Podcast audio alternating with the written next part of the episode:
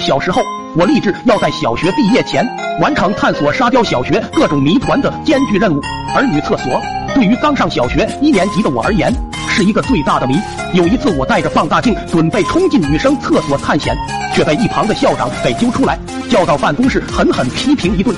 但是士可杀不可辱，我暗下决心，有朝一日一定要光明正大的进去瞧个究竟。后来我每次去蹲坑的时候，都会满脸惆怅的望着学校女厕所，那种可望而不可求、近在眼前却不能探索一番的憋屈感，让我心痒难耐。可惜，即使我绞尽脑汁，也想不出解决的办法。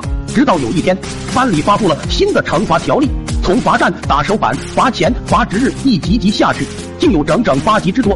看到第八集惩罚调皮的小男孩去扫女厕所的时候，我喜得一跃三米高，真是众里寻他千百度，得来全不费工夫，一套完整的计划已经出现在我的脑海中。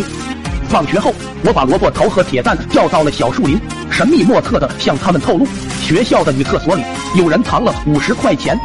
像女厕所这么神秘的地方，他们二人自然没去过。所以，当我谈到女厕所三个字时，那未知的神秘感刹那间就碾碎了二人仅有的一点怀疑。他俩就像嗷嗷待哺的幼鸟，张大嘴巴，迫切等待我给他们投喂。况且五十块钱对我们而言，那可真的是一笔宝藏了。紧接着，我把摘抄下来的班级惩罚条规拿了出来，他们拍手叫好，声称为了猪肉包子、汉堡、辣条、干脆面，决定跟我大干一场。于是，我们击掌为盟，成立了女厕所敢死队。第二天，我们按照计划进行。萝卜头先在数学课上突然站起来学大猩猩，扰乱课堂。课间操时间，我窜出来跳猴子舞。下午音乐课上，铁蛋无厘头的狂笑。最后晚上谁也不许写作业。哦，我们本来就不写。就这样，我们用了三天时间，就把班主任的愤怒值提升了 n 个等级，强行越级到了第五级惩罚。不过离我们心中伟大的理想还是差了三级。于是我们决定下狠招。那天班主任让我们当着同学的面接受戒尺的洗礼。就在萝卜头被打的时候，我朝铁蛋眨了眨眼睛，铁蛋也朝我眨眨眼。于是我俩齐声说道：“老师，你看我们后面有什么东西？”